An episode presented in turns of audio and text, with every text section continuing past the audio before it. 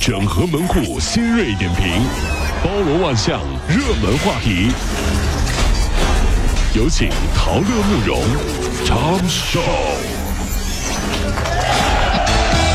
整合各位清晨所有的网络热点，关注上班路上朋友们的欢乐心情。这里是陶乐慕容加速度之 Tom 秀。近日，商务部发言人高峰在回答近日蔬菜、水果以及肉蛋类产品价格上涨的问题的时候表示，猪肉价格上涨主要原因受到了非洲瘟呃这个猪瘟疫情的影响。那么蔬菜水果价格的上涨呢，主要是供给减少以及天气因素两个原因造成的。高峰表示说，猪肉、蔬菜的价格已经回落，下一步猪肉的价格呢会保持平稳。呃，之前说什么车厘子自由，对吧？山竹自由，后来是荔枝自由，对吧？哪来的这么多自由？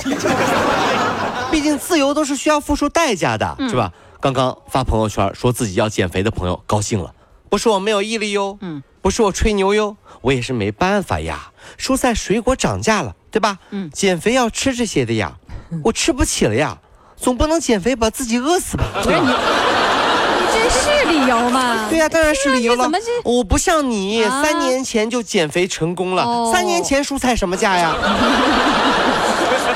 行行行行行啊，可以可以啊，来关注生活。最近呢，这个上海浦东新区的金章小区，顾女士下班之后发现呀，自己刚买了半年的新车就被划了一个大花脸。车门上竟然还有一个签名，仔细调监控视频一看呢，说做坏事还留名的是一个五岁左右的小朋友。做坏当天晚上啊，顾女士就将自己的遭遇发到网上求助了。经过这个汽车修理店的鉴定，说修复这个门上的划痕大概要九百块钱。那么小男孩的父亲呢，不仅替孩子呢表达了歉意，还检讨自己说：“我做的不够，是我失职。你看这位父亲好样的，有担当，错了就承认，嗯给孩子立了个好榜样。小明的爸爸就不一样”，哎，小明的爸爸呢，教训的更狠，怎么了？他训儿子呀，说多少次了啊哦，傻孩子，你怎么能刮别人车呢？啊，对对对，你刮别人车也就算了，你还留名字，啊，留名字也就算了，你不会留小花的名字吗？你等会儿，啊你这叫什么爸爸？你这是怎么了？我我这前半段听还像个人话，后半段说什么呢你？你留小花的名字呀？小花的爸爸说：“你留小明的名字呀。”你们俩 真的是结果后来小小明说了：“爸爸，嗯其实小花是我的女朋友。事情有点闹大了这时候爸爸说了：“小明，啊？你不可以跟小花在一起，怎么呢？因为小花是我你看，你这个狗血的这个剧情啊，真的是这这因为滑车出了雷雨了，这是。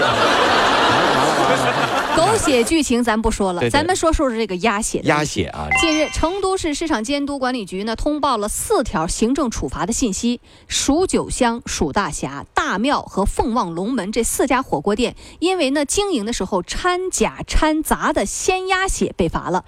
经查呢，这个蜀九香火锅店呢，它那个鲜鸭血当中检测出了猪源性的成分。啊有猪血里头，大庙公司里面的这个鲜鸭血里面呢，检测出了牛源性的成分。有牛血里面啊。这个四家火锅店被予以警告，呃，这个处罚款一万七千五百元。鸭子啊，这个东西啊，在餐饮界是很郁闷的。哦，一直以来，你看洋快餐都是炸鸡翅、炸鸡块儿啊对炸鸡米花儿嗯，你听说过炸鸭翅、炸鸭块儿、炸鸭米花吗？没有，这事儿就不公平，这属于种族歧视。你看到没有？都是家禽，长得都是长脖子，凭什么洋快餐只用鸡不用鸭？生气呀！你看，就好像那个烤鸭，对吧？这个这这最像烤鸭的洋快餐，嗯肯德基有一款叫老北京鸡肉卷，明明是吃烤鸭的卷饼、甜面酱、黄瓜，为什么放炸鸡呢？好了，那鸭子我就不说了，对吧？在中国稍微好一点，总算有个这个火锅，有鸭血火锅，哎牛还差一脚，猪还差一脚。这鸭子啊，真的是在咱咱们太惨了。就最后呢，鸭子一咬牙一跺脚，算了吧，嗯不待了，啊我还是去迪士尼吧。唐老鸭。对对，只能干唐老鸭了。这个没人抢，就是这样。所以说啊，没有规矩不成方圆。嗯近日呢，杭州铁路公安执勤民警发现一名男子所持的车票和本人信息不符。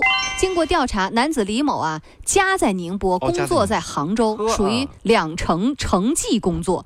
那么每周呢都要往返两地，他就琢磨着啊，购买短程的车票，坐长途的汽车，用这种方法呢来逃票。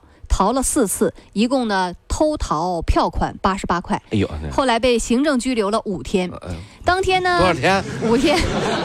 八十八块钱拘五天，哎呦！那你这个本质不对啊。是啊。当天呢，还有一位家住在南京、在杭州上班的王某，也是因为多次逃票，也被行政拘留了五天。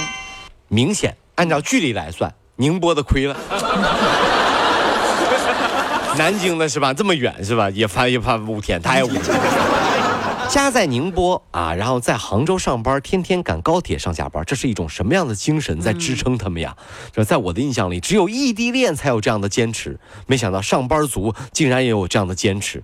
可是你竟然逃票，这就是你不对了。那是，我以为你是热爱你的工作，那你这样逃票上班，和你给女朋友买高仿的包包有什么区别？哎，你这个是人品问题，是不是人品问题？是不对啊？这来，我们说说这个事儿啊。常听到爸妈说：“你可长点心吧，你都二十几岁的人了，对吧？”经常说这种话。嗯最近呢，英国剑桥脑科学家就是证实了，说这个大脑啊，到三十岁前后才发育完备。啊，十八岁时候还在发生着巨变，以后大家呢就是可以有底气的说，怎么啦？我还是个宝宝。你说现在的人哈，要个红包也是完全没有下限了。为了六一要个红包，竟然还贿赂科学家什么鬼？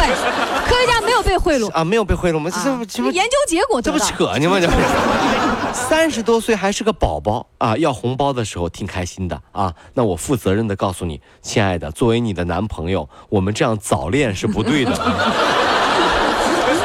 所以等你到四十岁的时候，我们再考虑在一起好吗？你看女孩子就是很矛盾。你看要红包的时候说吧，嗯，我还是个宝宝，人家过六一儿童节，我宝宝宝宝。你跟他说宝宝是吧？那么晚两年结婚，他又翻脸了。不是你这矛盾，你说你是个孩子，我怎么跟你结婚嘛？我看你这个智商也不太够，你俩、啊是吗你俩凑合凑合正好。